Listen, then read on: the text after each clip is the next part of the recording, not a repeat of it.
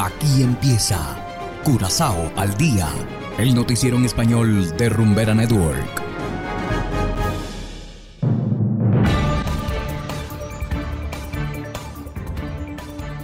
Muy buenas tardes para todos, queridos oyentes de Rumbera Network 107.9 FM. De igual manera, saludamos a quienes nos escuchan en formato podcast a través de noticiascurazao.com. Yo soy Ángel Van Delden y enseguida pasamos con los titulares correspondientes al día de hoy, viernes 16 de septiembre de 2022. Conocido reportero condenado por narcotráfico. Autoridades buscan a un pescador desaparecido.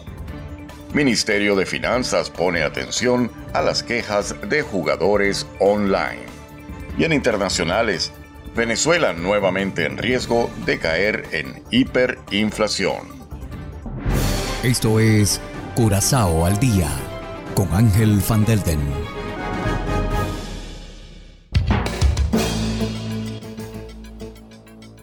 Empezamos con las noticias de interés local. El conocido reportero MP Welfart ha sido condenado por el contrabando de 16 kilos de cocaína. Welvar fue absuelto en el caso original, pero el Ministerio Público decidió apelar. Según el juez, MP tuvo conocimiento del transporte de droga el 22 de agosto de 2019. Ese día, durante un control de la Guardia Costera en la lancha rápida El Capo, no solo se encontró un cargamento de pescado, sino también una gran cantidad de paquetes que contenían cocaína. UMPI, como dueño de la embarcación, también es responsable por lo que ésta transporte. Adicionalmente, se dice que Welvart habría presionado a los testigos para que ajustaran sus declaraciones. El fotógrafo de prensa y reportero fue condenado a cuatro años de prisión. El capitán fue condenado a 38 meses, mientras que un tercer hombre fue absuelto en este caso. Y seguimos con las noticias locales. Un hombre cayó al mar en la costa norte el día de ayer. El incidente ocurrió cerca de la costa de Schut. Las autoridades lanzaron un operativo de rescate sin resultados hasta ahora. Hoy la Guardia Costera continuará con la búsqueda junto con la policía. Según testigos, el hombre desaparecido estaba buscando caracoles de mar junto a otra persona cuando por accidente cayó al mar. Y continuamos con las noticias locales. A menudo sucede que los casinos en línea no pagan a los jugadores. Nardi Kram y Rulof Beikerk le plantearon esto recientemente al ministro Silvania.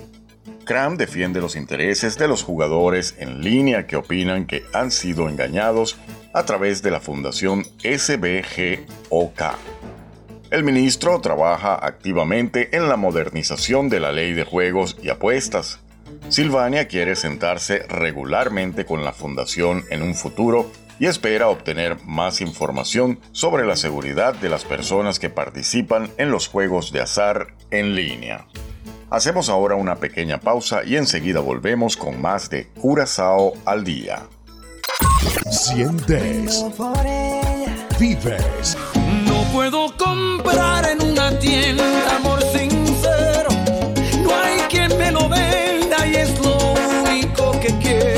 Compartes la música.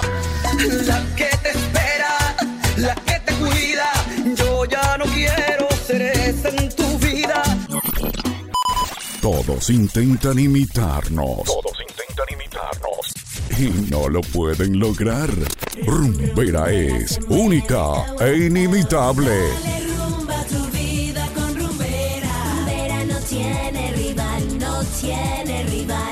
No tiene rival. Continuamos ahora en el ámbito internacional.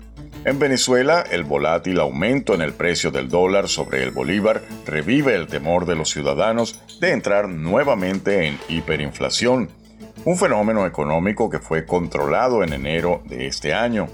¿Qué piensa el gobierno y los ciudadanos? Adriana Núñez Rabascal, de La Voz de América, nos explica. Tan solo en el último mes, el precio del dólar subió cerca de 40%, lo que puso nuevamente de cabeza a comerciantes y consumidores. porque lo que me costaba hace 20 días un dólar, hoy me cuesta unos 75. Entonces ha aumentado todo y el poder adquisitivo de la gente no alcanza. Durante todo el año, la tasa de cambio se mantuvo entre 4 y 5 bolívares por dólar, pero en agosto se volvió a sentir la volatilidad que se vivió entre 2017 y 2021, cuando Venezuela entró por primera vez en hiperinflación. El subidón provocó que comerciantes tuvieran que ajustar sus precios a pesar de la molestia de sus clientes. Yo en este caso trabajo de lunes a lunes para medio comer. Esa es la gran verdad. ¿Por qué? Porque las personas no tienen cómo comprar. Y si no vendo, no, no tengo ganancia tampoco. Venezuela salió de la hiperinflación apenas en enero de este año, siendo la segunda más larga en la historia después de la que experimentó Nicaragua. Y ante los vientos que soplan, expertos afirman que volver a ese escenario no es descartable. Ese es un riesgo que puede estar más cerca de lo que queremos. Y y eso se debe a la forma en que se ha logrado salir de la hiperinflación. Dado que nosotros no podemos hacer automáticamente un rescate de la confianza en el bolívar y todo el mundo sigue buscando dólares, yo lo que voy a hacer es restringir la cantidad de bolívares disponibles. Y en eso llevamos cuatro años.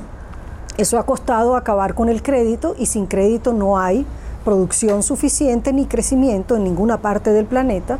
Entonces se ha restringido el crédito severamente, se contrajo el gasto público con una disciplina muy, muy fuerte. Pero el músculo de la estrategia gubernamental se basa en los ingresos petroleros y, si no se recuperan, será muy difícil mantener a raya la inflación, según la economista Tamara Herrera. Sin embargo, desde el Palacio de Miraflores, las proyecciones siguen siendo positivas. Venezuela tiene 17% de crecimiento económico en los últimos cuatro trimestres y la proyección de este año se pierde de vista. Un optimismo que no comparten todos los ciudadanos, sobre todo a aquellas personas que sortean la crisis económica con remesas extranjeras. Gasté el doble en el automercado el fin de semana y compré menos cosas. Uno comía todos los días, podía comer carne, pollo, pescado ahora uno lo reduce a dos veces a la semana. El alto costo de la vida ha llevado a que los venezolanos más pobres reduzcan hasta un 34% los alimentos que antes podían consumir al no tener dinero suficiente para pagarlos, según un estudio de la Universidad Católica Andrés Bello. Adriana Núñez Rabascal, Voz de América, Caracas. Y de esta manera llegamos al final de Curazao al Día. No olviden que pueden descargar la aplicación Noticias Curazao disponible totalmente gratis desde Google Play Store. Trabajamos para ustedes Saberio Ortega en el control técnico y ante los micrófonos Ángel Van Delden.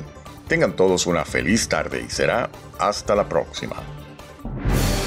Aquí termina Curazao al día, el noticiero en español de Rumbera Network 107.9 FM.